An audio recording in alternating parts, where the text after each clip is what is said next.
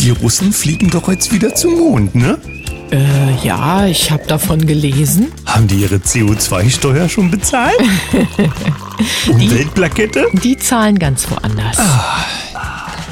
Guten Morgen, 7.01 Uhr, hier ist der Daniel. Und die Sam, guten Morgen Deutschland, guten Morgen in die Welt. Es ist ja nicht nur Russland, sondern man spricht auch von Indien, man spricht von China und ich habe in einem Artikel gelesen, dass verschiedene andere Länder in der Vergangenheit gescheitert sind, auf dem Mond zu landen. Wir reden da von jüngerer Vergangenheit, sagen wir so die letzten 20 Jahre grob gesprochen, während doch Du weißt doch, damals mit dem Alukarton sind sie zackt. Ja? Der Kennedy hat gesagt, hier, da ich will, dass sie auf dem Mond fliegen, da hat's geklappt.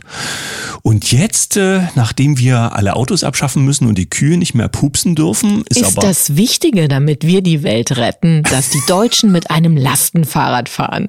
Ja, vielen Dank, Daniel. das wird aber auch bis ins äh, bis in den Weltraum dann irgendwann mal stattfinden können. Du erinnerst dich auch an die Szene von E.T., der ist ja dann auch mit dem Fahrrad in den Weltraum. Nach Hause telefonieren. Los, sag uns jetzt, was wir für einen Tag haben. 15. August 2023 aus der Wirtschaft habe ich gefunden aus dem Jahr 1971. Der US-amerikanische Präsident Richard Nixon erklärt in einer Rundfunk- und Fernsehansprache die Konvertibilität des US-Dollars in Gold für beendet. Heißt also ganz einfach auf Deutsch, man war nicht mehr verpflichtet, aus Sicht der währungsausgebenden Institutionen, Geld gegen Gold zu tauschen. Mit Merkels Spruch könnte man so übersetzen, das ist jetzt so. Ja, So, also gibt's ja nach wie vor, man kann Gold kaufen, aber wenn es ernst werden würde, müsste man nichts dafür ausgeben. So, und Spiegel haben wir aus dem letzten Jahr. Was wird aus dem Ende, was wir, Entschuldigung, was wir aus dem Ende der Sonne lernen können? Mhm, damit beschäftigte man sich heute vor einem Jahr beim Spiegel. In ferner Zukunft wird unser Zentralgestirn zugrunde gehen. Fachleute haben seinen Untergang nun genauer erforscht und hoffen so auch auf Erkenntnisse über die Entstehung von Leben auf der Erde. Ja, also, dass das in mehreren hunderttausenden Milliarden so sein wird, da sind sich die Experten sicher und dass wir jetzt schon wissen, was wir dann machen. kommen wir zu den Nachrichten. Ich habe was mitgebracht von Tichys Einblick, Ideologie, Lehrermangel, Chancen, Ungerechtigkeit. Das Schulsystem ist am Ende. Veraltete Technik, Benachteiligungen für Kinder aus Unter- und Mittelschicht und die zerstörte Hoffnung auf ein besseres Leben. Das gesamte Schulsystem kann nur noch als marode bezeichnet werden. Bleiben als Lösung nur noch die Flucht aufs Land oder die Immigration? Wegziehen? Ja, Na, guck an. Gut, was haben wir denn hier Schönes? Die Welt. Wollen wir wirklich in Kauf nehmen, dass deutsche Raketen in Russland einschlagen könnten? Laut Michael Kretschmer überschreitet die Bundesregierung immer wieder selbst gesetzte rote Linien. Die Lieferung von Taurus-Marschflugkörpern an die Ukraine bereitet Sachsens Ministerpräsident Sorge. Na, aber sag mal, das Zentralkomitee in Berlin hat doch gesprochen, was es will. Da kann doch keiner, da ist man doch sofort rechts. Und vor allen Dingen ist der Punkt, könnte es vielleicht sein, weil Sachsen näher an Russland dran liegt? RTL, neue Pandemieangst dank Corona-Variante Eris. Oh, das Kind hat schon einen Namen bekommen. Sollte ich mich nochmal impfen lassen? Tatsächlich heißt es hier auch, Mainzer Unternehmen BioNTech schreibt rote Zahlen. Geplant ist dann ein neuer Impfstoff für September. Das Ganze kommt, glaube ich, dem Karlchen gut gelegen, denn in der jungen Freiheit, wenn ich das direkt noch anschließen darf, fordert er wieder zum Maskentragen auf, heißt es im Artikel. Eine neue Variante, so warnt Lauterbach von Corona, ist auf dem Vormarsch. Ich weiß nicht, wie viele Menschen ihm das noch abnehmen, sollten ja schon sowieso alle tot sein und überhaupt, äh, also Karl kann, glaube ich, nach Hause gehen. Ja, deine Verschwörungstheorie, die du gerade äußerst, die manifestiert sich im Moment darin, dass ja Verfahren laufen von Impfopfern, die bereits während ihrer Verfahren dann jetzt aktuell versterben. Und das ist natürlich ganz schön makaber.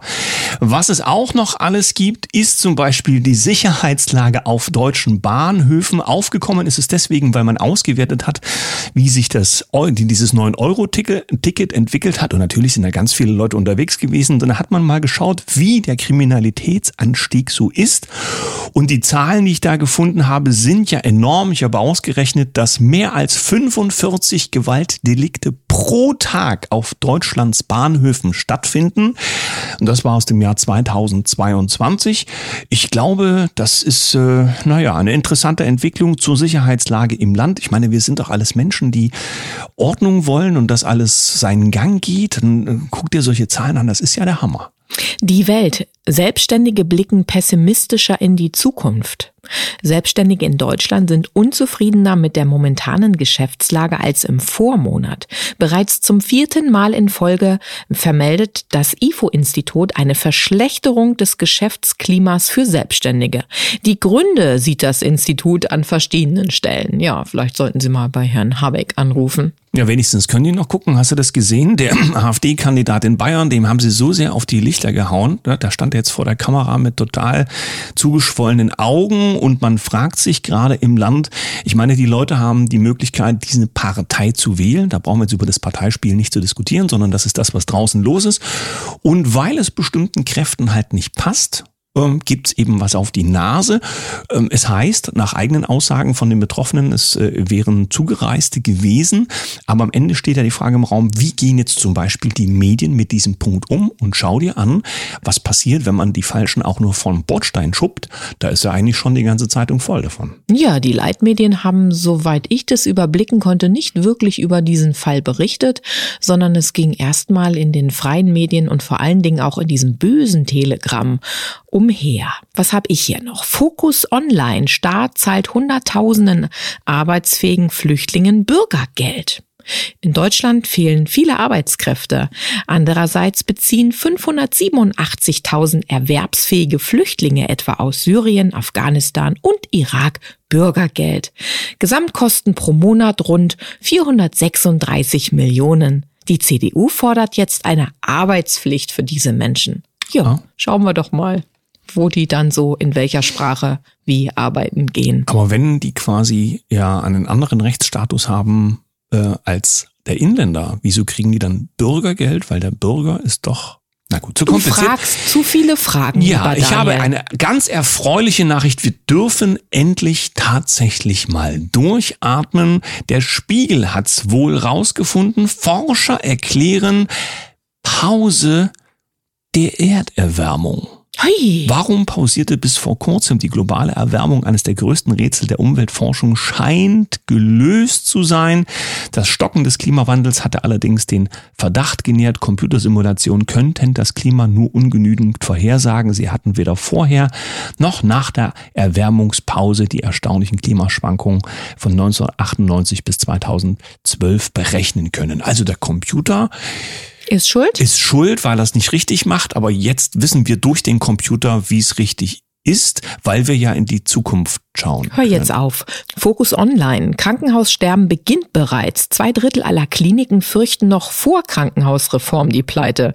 Knapp zwei Drittel der allgemeinen Krankenhäuser sehen sich in ihrer Existenz bedroht. Sie bezweifeln, dass die Reform, die Gesundheitsminister Karl Lauterbach, ui, da ist er wieder, dass die er funktioniert, die er da vorhat und rechtzeitig Ergebnisse bringt. Die ersten Pleiten gibt es bereits und das ausgerechnet auf dem Land, wo die Versorgung sowieso dünn ist. Ja, dann sollen sie vielleicht in die Stadt ziehen oder so. Ne? Ich meine, auch mit dem Verkehr ist ja ganz günstig, wenn man. In die 10-Minuten-Stadt oder was willst du jetzt locken, Daniel? Frage ist ja auch, ne, ist das ansteckend, dieses Krankenhaussterben? Man müsste ja nicht mal einen Impfstoff entwickeln, sondern man könnte gleich impfen, nämlich mit Geld zum Beispiel, aber das ist ja, glaube ich, woanders gerade gebraucht. Schauen wir mal bei Apple rein, äh, bei, der, ähm, bei der Plattform Mac and I gibt mhm. es was zu finden. Das hat Heise übernommen und da steht Telegram-Gründer Doppelpunkt Apple untersagt Hinweise auf blockierte Mitteilungen. Wenn Telegram, du weißt schon dieses. Ja, ja, das Böse. Böse. Mhm. Wenn Telegram Nachrichten auf Apples Geheiß entfernen muss, dürfen iOS-Nutzer, also quasi die iPhone-Nutzer, nicht länger darauf hingewiesen werden, so der Gründer des Messaging-Dienstes. Ist doch alles klar. Also keiner soll wissen, dass zensiert wird und es soll einfach fleißig zensiert werden. Punkt. Das ist nur, damit du nicht beunruhigt bist, wenn du Richtig. lauter Zensurnachrichten liest. Hm. NTV Baerbock strandet in Abu Dhabi. Die Außenministerin muss ihre Reise nach Australien unterbrechen. Kurz nach dem Tankstopp in Abu Dhabi meldet der Pilot ein technisches Problem. Das Flugzeug muss umkehren, also 360 Grad, ja. Wann und wie diese Reise weitergeht, ist noch unklar. Es passt irgendwie in den gesamten Zustand des Landes rein. Ja, Eigentlich möchte ich da auch gar nichts weiter zu sagen. Regierungsflieger, Vögel und so weiter. Ich habe noch also einen ganz Flugmeilen wollte sie eigentlich machen. Jetzt hat sie sie nicht mal bekommen. Ja, nach Abu Dhabi hätte man doch aber vielleicht auch mit dem kleinen Segel. Lastenfahrrad? Na gut. US-Klimazar erklärt Bauernhöfen den Krieg, heißt es hier bei Eva Hermann. Äh, gemeint ist, ich hatte das in einem Mantai halb acht schon mal gemacht zum Thema, wer da so auf welchen Positionen sitzt, WHO und unter anderem eben auch der Klimaberater oder Umweltberater von äh, George Bush, ah, nicht Bush, wie komme ich denn auf Bush gerade, ist Biden dran, also von Joe Biden. und äh, lustigerweise sind das John Kerry und seine Tochter, die da gerade wichtige Positionen begleiten. Und John Kerry, der aber gar keine Expertise weder zum Thema Klima noch zum Thema Landwirtschaft hat, der ist ja quasi als der passende Berater an Joe Bidens Seite sowas wie das Pendant bei uns, ja, Habeck der Kinderbücher und Wirtschaft, du weißt schon. So, und jetzt ist der Punkt, ähm, das erleben wir schon seit äh, einiger Zeit und auch zum Beispiel in den Niederlanden ist das schon Thema, dass ausgerechnet die Bauern die ja die Versorgung der Menschen mit den Dingen, die da wachsen, die man essen kann und vielleicht auch, ja, die Tiere spielen ja da unter Umständen auch noch eine Rolle, dass das zum Klimaproblem erklärt wird und dass genau diese Menschen, diese Landwirte, damit jetzt ihre Probleme bekommen. Ich glaube, da ist schon Hilfe in Sicht, weil ja Laborfleisch zum Beispiel ja schon hergestellt werden kann. Gott sei Dank gibt es ja den Bill Gates, der da helfen wird. Kommen wir zum zweiten Teil der Sendung. Wissensreise. Was sind deine Themen? Mhm. Mhm. Ich hoffe, du hast uns ein Thema heute mitgebracht, denn gestern habe ich ja doch recht ausführlich äh, mich in mein Thema hineinfallen lassen, ja. fließen lassen und es sprudelte nur so.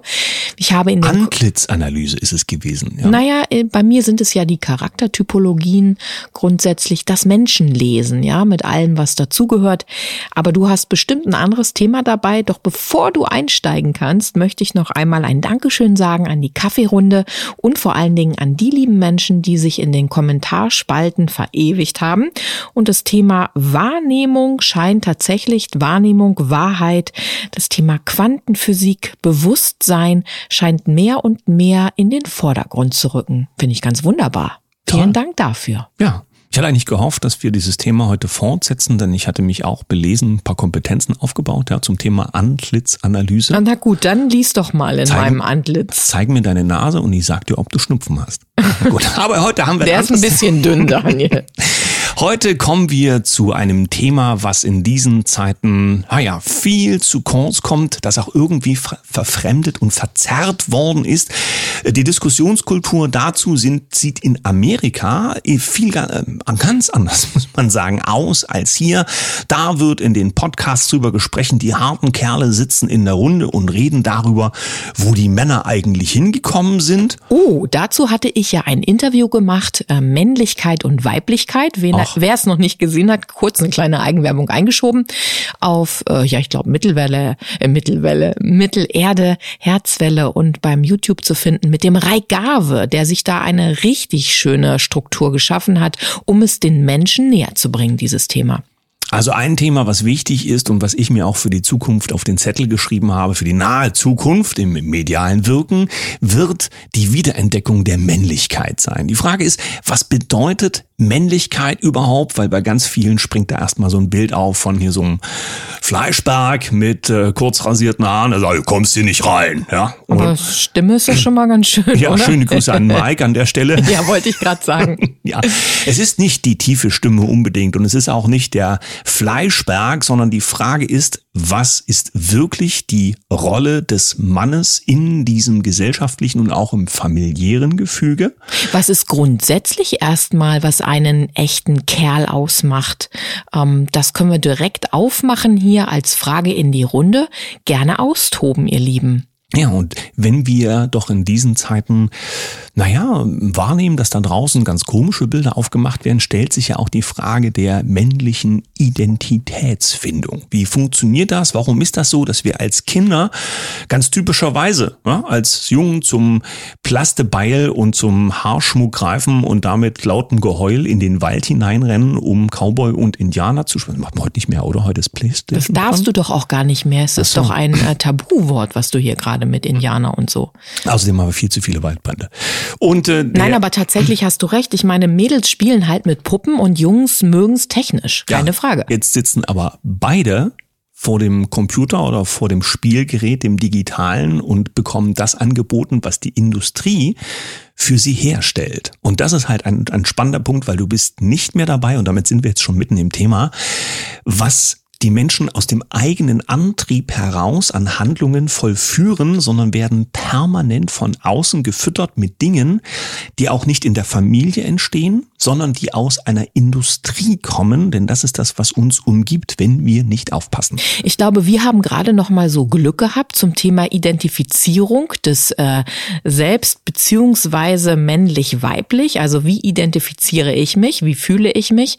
Und das, was ja jetzt seit einigen Jahren da auch schon ganz ach, fast bösartig möchte ich sagen, auf unsere Kinder und die Jugend geschleudert wurde, führt dazu, dass sie meinen, wenn sie gendern, dass das ganz richtig ist und dass das schlecht ist, wenn man zwei Geschlechter nur benennt. Ja, ich bin da ein bisschen. Also ich kann da aus eigener, entschuldige, wenn ich das noch sagen darf, aus eigener Erfahrung sprechen. Also mit meiner Tochter, die schon äh, jetzt über 18 ist, gerate ich da durchaus in Diskussionen, weil sie sagt, Mama, du siehst das alles viel zu streng und das ist doch, du musst doch viel weicher und ja, das die, gehört doch alles in Vielfalt. Die Kinder wissen viel besser, wie es wirklich ja, und ist. ich will damit nur sagen, sie ist ja mit, mit mir, bei mir aufgewachsen und sie hat ja meine Impulse bekommen und trotzdem war das Außen so stark, dass sie jetzt da in dieser großen Frage steckt. Also nicht, dass sie nicht weiß, was sie ist, aber grundsätzlich da, naja, dann auch dazu steht und sagt, es muss gegendert werden und es gibt doch mehr Geschlechter oder Identifizierung. Aber kommen wir doch zu den Kerlen zurück, lieber Daniel. Es ist ja in der Form verwirrend, dass wenn du eine Ansprache so ausführst, die da heißt, meine sehr geehrten Damen und Herren,